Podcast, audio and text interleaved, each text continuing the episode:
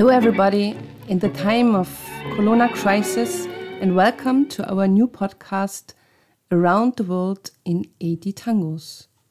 We wanted to take you to a journey through tango titles, and uh, as you hear the nice song of Carlos Di Sarli, Navigante, we wanted to start with this. And um, we, this is Raimund Schlie and Daniela Falke Wolf from Berlin. And the first, my first question to Raymond is from which time is this song? This song is from 1943, the recording date 1943. Wow. And I have seen that uh, it called Navigante. I don't know what means Klammern in English. Parenthesis.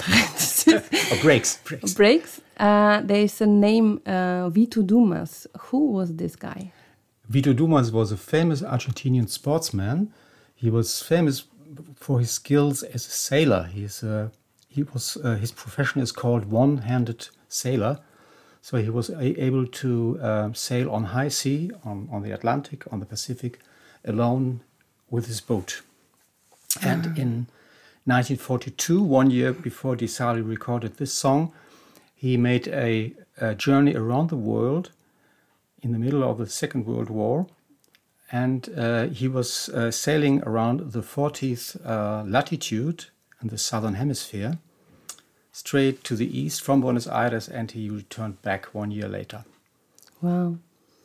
So I actually I fell in love with this song uh, some times ago when you actually played it first time in the milonga, and I thought, oh, that's such a nice song. And over the years, I always play this, and if you know my DJ sets, you will never, hardly never miss this song in my set because it's so romantic and yeah, yeah, it really is touching my heart. The same for me as a dancer and as a DJ, and I always love it when you play this song because it's so full of longing and and and tenderness. And by the way, this is uh, really uh, please DJs in the world play more often this song. It's hardly heard, I so agree. would be would be great.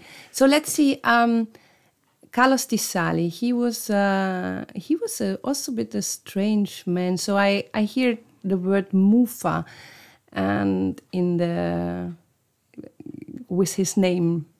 Yeah, mufa is a is a um, description of a person.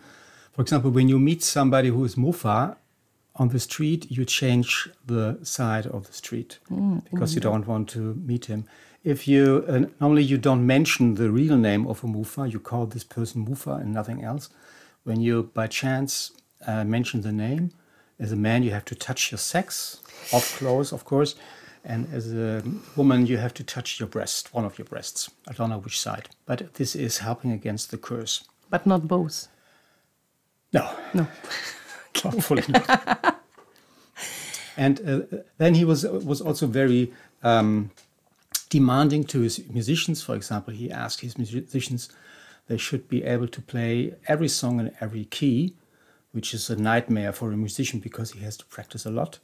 Mm. And then this, the final blow for him was when his behavior after the earthquake of San Juan. There was a big earthquake in 1944 in the province of San Juan in uh, Argentina, where uh, 10,000 people were killed through this earthquake and there was, so there was a wave of um, charity. And Carlos Di Sarli was asked whether he wanted to take part in uh, concerts for free for this for the victims of this big earthquake, and he somehow he said no, and the people were really offended. So since then he was also banned from all kinds of television and radio broadcasts. He never appeared in movies like all other tango artists. Mm-hmm. So this might be the reason then why we don't have any videos of uh, Carlos Di Sarli and his orchestra. What's really a pity. It is indeed. Yeah. So another thing, maybe the idea why he was such a sh- strange guy could be here, was always wearing sunglasses. Do you know why? Yes, uh, it's well known. His father owned a arms store in Bahia Blanca, the hometown of Carlos Di Sarli and by accident he just uh, was wounded on one of his eyes and since then he had a glass eye and he always wore these sunglasses. Ah, okay.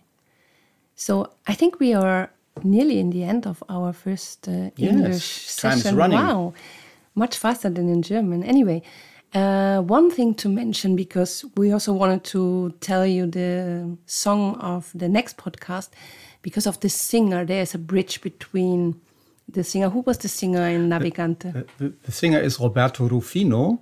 He came to Buenos, uh, to Carlos Di Sarli's orchestra when, when he was really young. When you were under 18 in Argentina in this time, you had to wear short trousers, and poor Rufino had to wear short trousers when he came to work. Sometimes he hid behind the piano that nobody could see his legs. Okay, but but but but but but wait wait wait. This story will come in the next podcast and the next song called The next song is called Al Compás del Corazón, and it's one of the iconic tunes of the orchestra of Miguel Caló. Looking forward then for the next one. Uh, until then, stay tuned. Wait for the next one. And this was our podcast around the world in 80 tangos from taromundo.de and goodbye. And Take care and stay healthy. Bye bye. Bye bye.